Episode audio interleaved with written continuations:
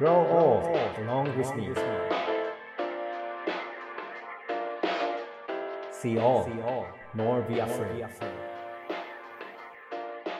Radio Radio レデ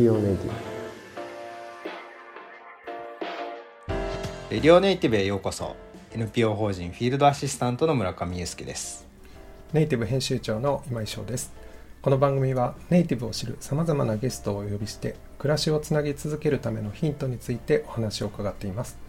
前回に続き熊本でふりかけの製造販売をされる双葉の阿部直也さんにご登場いただいています。今回で最終回です。阿部さん今回もよろしくお願いします。あ最終回になりますけどよろしくお願いします。最終回は安倍さんご自身についてお話を伺いたいと思います、えーどういった経緯でこの双葉でのお仕事をスタートされたんでしょうか？はいと私はですねもともとは大分出身で最初に就職したところも大分だったんですけどたまたまそこで知り合ったのが今の妻なんですけども、なるほど。はい、なので私あの姓は変わってないんですけど一応娘婿というか、まあ、結婚してこの双葉に入社したわけなんですよね。なるほど。あのそうするとまさかのそのね結婚されるまでふりかけっていうところに自分がこう入るとはというふうに急に飛び込んだというような形になるわけですよね。そうですね。まあ実際ですね結はい。婚するにあたってはですね前職を続けてもいいし、まあ、双葉に来てもどちらでもいいよっていうお話だったんですよね、まあ、ただ、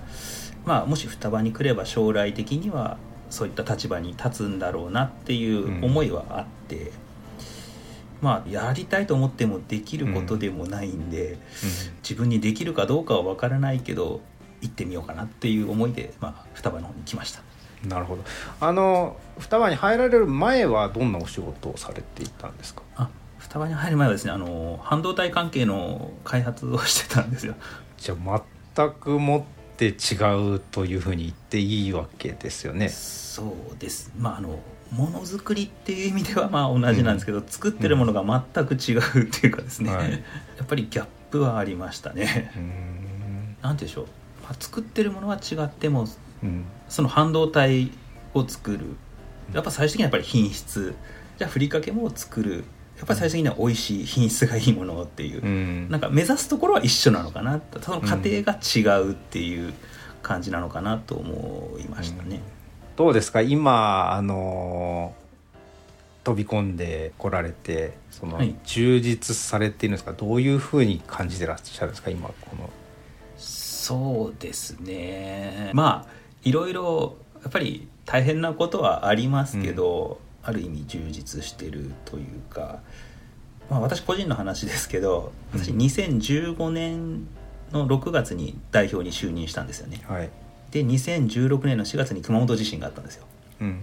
だから代表になって1年経とうかっていう時で熊本地震があって、うちの社屋がやられてですね。あ、まあ、幸い工場の方はなんとか大丈夫だったんですけど、でそこでもう新たな新工場というかもううん。もともと古かったっていうのもあったので、はい。あの移転をしようっていう、まあ、そこがこうなんていうんでしょうね。こう自分の中ですごいこう双葉で仕事をしてるなというか、うん。まあその峠までもやってたつもりではいたんですけどもうここはもうなんか自分が中心になってやらなきゃいけないなっていうのが初めてではないけど本当に責任感が芽生えたのかなっていう気はします。ん。なるほど。震災っていうもの自体はなるべくなら出会いたくないことかもしれないですけど、まあ、その中でそれがあったからこそそのいいきっかけももらえたという部分も少なからず会社が移るってこともそうなんですけどあのやっぱ壊れた時に皆さんは気落ちもされたと思うんですね社員の皆さんも。そういったのもやっぱこう新社屋がこうできていく中っていうプロセスもすごく復興っていうまあ中ではすごく大事な時間だったんですか？そうですねまあ震災っていうとなんかマイナスなどうしてもですね、本当に大変なことだったし二度と経験したくないなと思いますけど、そういった中でやっぱりその目標を持って、うん。あ大変だったねって。でもじゃあ新しい工場を建ててまた頑張ろうよっていう、なんかやっぱりその先に目標があると頑張れるというかそういった部分はあったんじゃないかなと思ってますそう。なるほど。あの多分これ答えないと思うんですけどその吉丸さん最初のふりかけ作った方この九州の中でも熊本という地でふりかけが生まれたのはそのたまたまなのかもしれないですけどあえて熊本から生まれるのが必然だったとするんであれば何がこのふりかけを生んだでしょうかね。やっぱ地理的なものじゃないかなと思います。うん、そのご飯の友って主原料いりこなんですけど、いりこはやっぱ海で取れるんですよね。で海苔は有明とかありますし、うん、なんかそういった面では当時吉丸さんの考える、うん、今でいうふりかけですけど、考案するものに適したものが身近にあったっていうのがつながったことなんじゃないかなと思います。ありがとうございます。2020年に新社屋が完成されたということで何かまたここから新しいイノベーションというかふりかけといえば当たり前にどこにでもあるものが100年前に熊本から発信したように新たな定番が生まれてくるのかなということを考えましたありがとうございました後半もよろしくお願いします The best is yet to be. The last of life for which the first was made.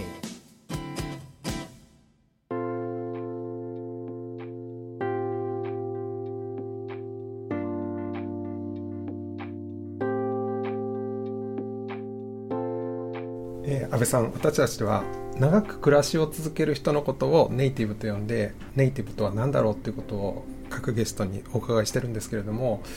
双葉さんの場合一つのジャンルを築き上げてえー、た吉丸さんという存在あるいはご飯の友こそがネイティブなのかなとも思うんですけれどもいかがでしょうか？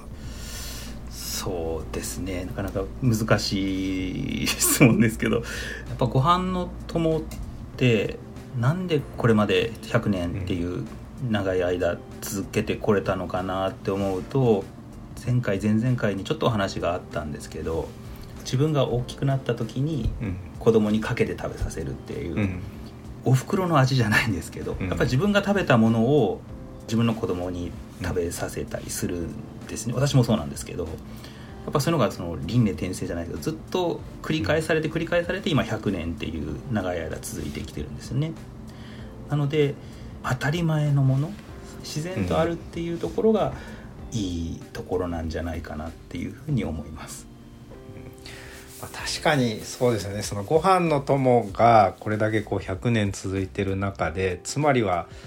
振ってあげるっていう行為が何回繰り返されたんだと。やっぱり振ってる、まあ、お母さんなのかもしれないしお父さんなのかもしれないし、と振ってくれてる。でそれがやがては自分で振って自分で食べるのかもしれないけど今度はこう振ってあげるっていうところのこのサイクルが確かにおっしゃるように何回もこう繰り返されてるわけですもんね。だと思います。なんか私自身こう派手なものって飛びつくけどすぐ飽きるんですよね。うん、ご飯のと思って正直そんなに派手さはないんですけど、はい、逆にそれがいいのかなって思います。なるほど。癖になるんですかねやっぱり。癖になると癖になるわけじゃないな、うん、でもなんかその熊本に来て話を伺ったことあるのは、うん、その、はい、ごめんねってふりかけご飯の友以外の食べたんだけどやっぱり帰ってくるんだよねってその言葉すごく嬉しくて、ご飯の友だけしか知らずに食べ続けていただくのも嬉しいんですけど、うん、他のものも見てもらった上でやっぱりご飯の友だよねって言ってもらえるのはすごく嬉しい言葉ですね。なるほど最後に僕あのこの4回を通してずっと思ってたのがですね吉村さんってどんな性格のキャラクターの方なのかなっていうのをこうずっと想像ですけど、はい、って思っててなんかすごくなんかこう実直なんだけどちょっとこうユニークな部分もあってでもこう誰かのためのその栄養って考えてる部分もそうなんですけどなんかちょっとそんなあの感じのこうイメージそんな後ろ姿とちょっと横顔みたいなの あれなんですけど実際なんか残ってたりするんですか？その吉村さんがどんな方だったみたいなのこう伝わってたりするんですか？いや ですね。正直ですねそういうのはちょっと聞いたことはないんですよね。うん、うん、ただやっぱりそのなんでしょうね。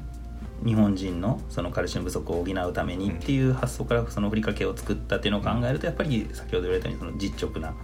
真面目な方だったんだろうとは思います。なるほど。あの双葉さんのロゴマークに男の子のロゴマークあるじゃないですかマークとして。あはいありますあれは吉丸さんではないですよね。そうですね。あれもですね、吉丸さんではないですね。えっと、私どもは双葉坊やって呼んでるんですけど、はあれもそれこそ何十年か前にできたキャラクターで、それがずっと商品にはついてますね。はい。あの子がフリ双葉のご飯の友をいつも食べてくれてる男の子っていうイメージなんですかね。あおそらくその最初作った時はそういうイメージでうん作られたんだと思います。はい。そういう意味ではちょっと強引かもしれないですけどやっぱりさっきおっしゃってたみたいにそのふりかけのコアたる部分のところにはやっぱりその幼少期の男の子まあなり子供のこう思い出がこうあってそれがいずれその多分坊やが大きくなってあのいずれお父さんになったのが今度は次の坊やにこうかけてあげるっていうなんかそこのとこにもなんかロゴマークのとこにもやっぱりそこが非常にあるような感じがしますね。そうですね。なんかやっぱり子供っていうのも一つのキーワードで、なんとなく安心感もあるし、それこそ、えー前回前々回ですよね。あのふりかけ小袋キャラクターものが子供はっていう、うんまあキャラクターものまではいかないかもしれないですけど、やっぱそれとも子供の顔がついてるっていうのは何かしらの安心感を与えたりとかっていうのはあるのかなと思います。なるほど。ご飯の友がずっと続いていくってことも願う一方で何かまたこれまでないような新しいものが生まれてくるっていうのもすごく楽しみにしていきたいなというふうに思いましたありがとうございましたそれではレディオネイティブこのシリーズこの辺で失礼したいと思いますお相手は編集長の今井翔と村上祐介でした。The best is yet to be 双葉の阿部でした。またどこかで。